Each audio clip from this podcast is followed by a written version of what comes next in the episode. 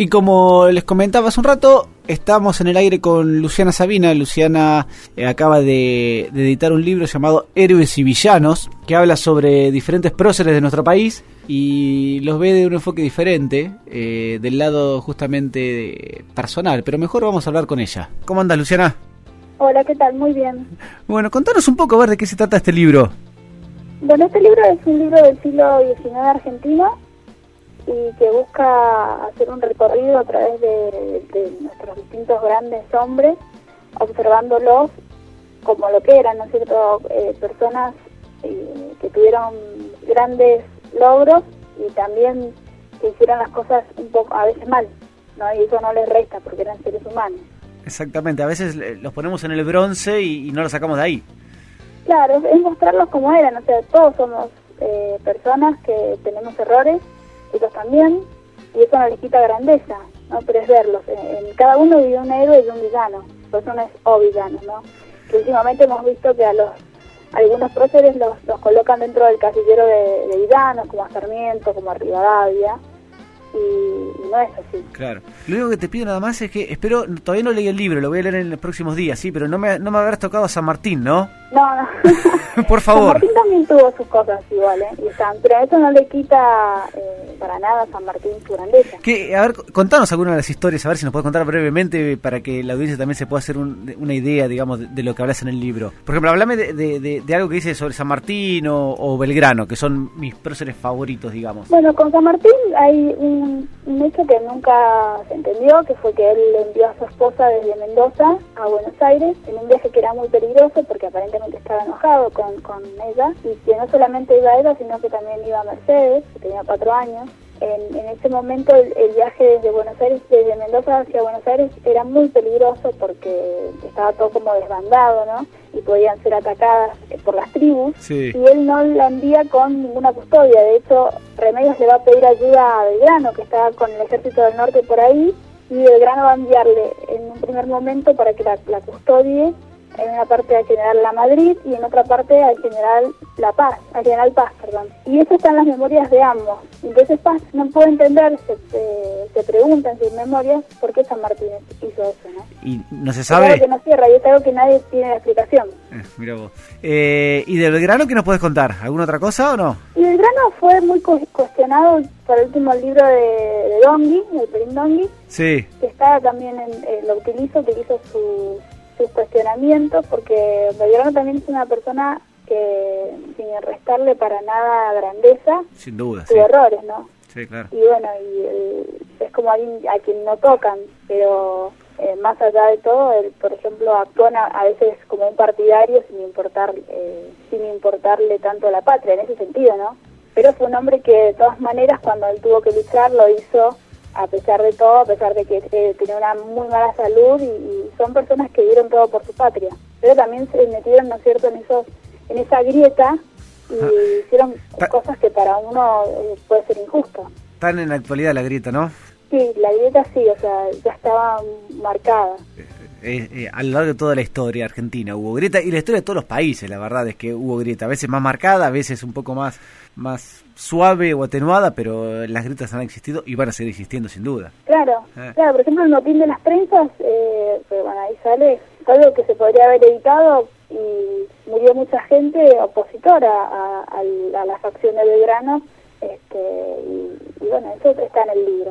Y, y, sin, sin hablar de todo el libro, para que dejarles eh, el bichito para que lo lean los oyentes, pero eh, también hablas eh, o pones en duda de alguna forma el asesinato de Moreno en Altamar. Claro, porque el tema de Moreno, decir que a Moreno lo, lo envenenó Saavedra, o que se sospecha que lo envenenó Saavedra o que lo envenenaron, es, es dar una sola versión la muerte de Moreno a nivel académico, podemos decirlo, está aún sin resolverse. Hay, hay dos versiones principales. Una que va a ser la que dan los partidarios de Moreno en contra de Saavedra, que en ese momento era su enemigo, y es la que se tomó, ¿cierto? Esa idea de que fue envenenado parte de ahí, pero también hay otra teoría, este, porque Moreno era un hombre que tuvo una salud muy mala siempre.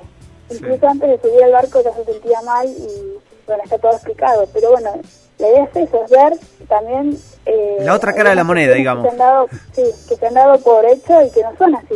Claro. ¿Qué, te fue, ¿Qué fue lo que te llevó a escribir el libro? ¿Por qué se te, dijo, se te ocurrió decir, bueno, a ver, eh, me gusta la historia y, vamos a contar esto? Lo que me llevó a escribir el libro es que últimamente se ha tomado una versión oficial de la historia y eso no es bueno nunca. Em, me parece que cuando los historiadores eh, hacemos historia, no es algo que me parece, sino que es así que tenemos que hacer lo más científico posible nuestro trabajo. No buscar demostrar lo que creemos, sino buscar demostrar lo que sucedió, o mostrar lo que sucedió, investigar. Si yo trato a un personaje eh, haciendo recortes sobre su vida, puedo escribir cualquier cosa, pero eso no es historia, eso es un relato.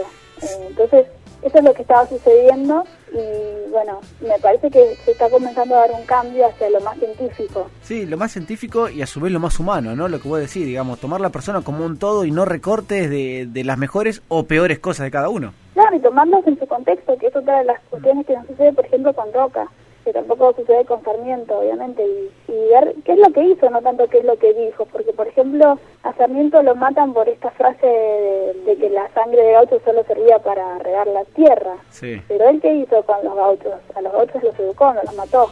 Sí, sí, claro. Entonces es ver eh, que sí, eran seres humanos que podían escribir eso en un contexto determinado, pero después es lo que hicieron. Sí, eh, tanto Sarmiento como Roca, los dos que nombraste, han sido eh, personajes polémicos. Sí, y además, eh, otra de las cuestiones, nadie tiene conciencia de que Sarmiento se quejaba de la conquista del desierto a través de los diarios. Hizo toda una serie de, artículos en contra de lo que estaba sucediendo, porque no le parecía cómo eh, estaban tratando a los aborígenes.